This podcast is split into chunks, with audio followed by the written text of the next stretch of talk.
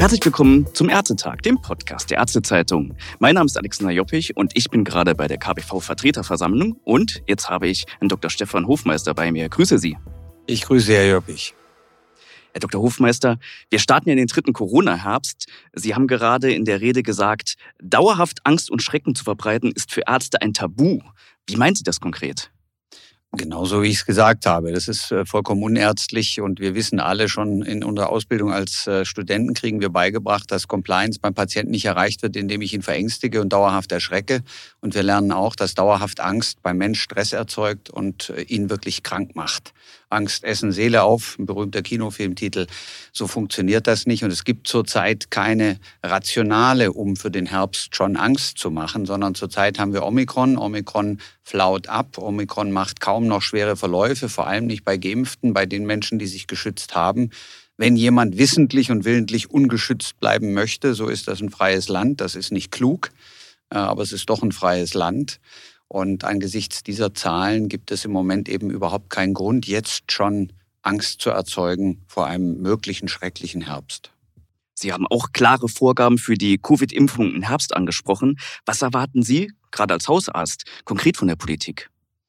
Ja, ganz wichtig ist, wenn im Herbst gegen Covid geimpft werden soll, dann muss wissenschaftlich vorher klar sein, was für wen zu impfen ist. Wir brauchen eine klare Strategie, wofür ein eventuell neuer Impfstoff, den wird es ja brauchen, gebraucht wird, wer ihn zuerst bekommen soll, in welcher Reihenfolge. Und dann brauchen wir die administrativen Rahmenbedingungen, möglichst eine Entrümpelung der Bürokratie, eine zuverlässige Belieferung der Praxen mit dem Impfstoff, so wie sie ihn bestellen. Und dann können die Praxen ohne Probleme ähm, impfen. Und es wird ja, wenn überhaupt, vermutlich um die über 60-Jährigen und chronisch Kranken gehen, also die gleiche Klientel, die auch gegen Influenza, gegen die Grippe geimpft werden soll. Darauf sind wir vorbereitet. Wenn also die Rahmenbedingungen stimmen und es einen Impfstoff gibt, der dann auch verimpft werden soll, dann sind wir bereit dafür und dann kann das auch ziemlich reibungslos klappen. Der KBV-Vorstand ist ja auch gegen Impfungen in Apotheken. Jetzt haben Sie in Ihrer Rede gesagt, dass ein Dispensierrecht für Ärzte die Versorgung stärken würde. Ist das nicht ein bisschen kontraproduktiv, einerseits die Apotheken zu kritisieren, dass sie sich in ärztliche Bereiche einmischen, aber andererseits selbst Medikamente ausgeben zu wollen? Ja, das ist, äh, glaube ich, nicht Medikamente ausgeben wollen, trifft es hier nicht, sondern das Argument, des Impfens in Apotheken wird ja damit begründet oder die Tätigkeit wird damit begründet, dass sich die Versorgung hier wesentlich verbessert. Wir haben angesichts der Zahlen gezeigt, dass das sehr unwahrscheinlich ist und wir haben darauf hingewiesen, dass das Heilkundliche dem Apotheker in seinem Studium nicht beigebracht wird und das gehört eben mehr dazu.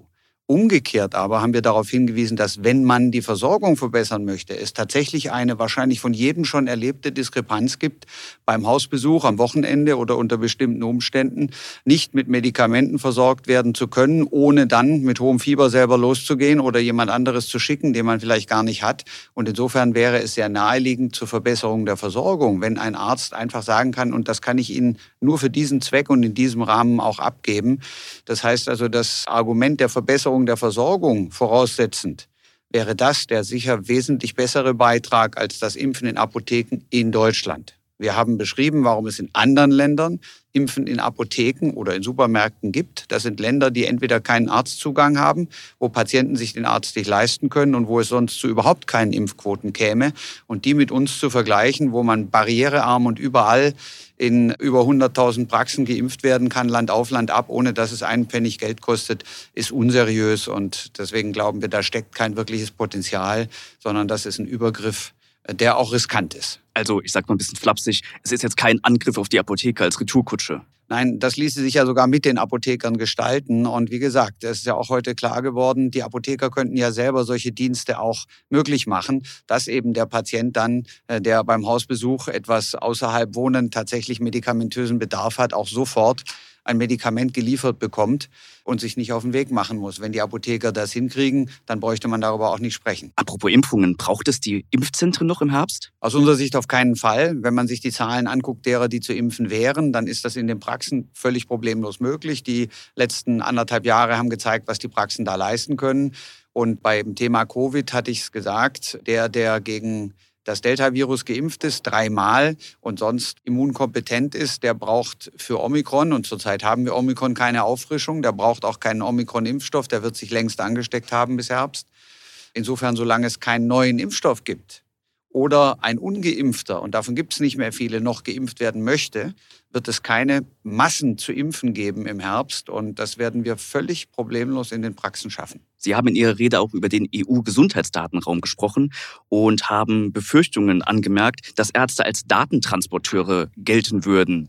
Welche Rolle sollten sie stattdessen einnehmen? Das höchste Gut zwischen Arzt und Patient, und ich bin ja beides, ich bin ja auch Patient und nicht nur Arzt, ist doch, dass ich absolutes Vertrauen darin haben kann, dass alles, was ich beim Arzt, bei der Ärztin von mir gebe, alles, was untersucht wird, dort bleibt. Und dass niemand zur Kenntnis bekommt, wenn ich nicht ausdrücklich einwillige und zustimme. Und wenn das auch in der kleinsten Weise in irgendeiner Form ausgehebelt wird durch ein solches Gesetz oder durch eine solche Bestrebung, dann ist das Urvertrauen zwischen Arzt und Patient weg. Und das können und sollen wir uns nicht leisten. Ich danke Ihnen für Ihre Zeit. Vielen Dank.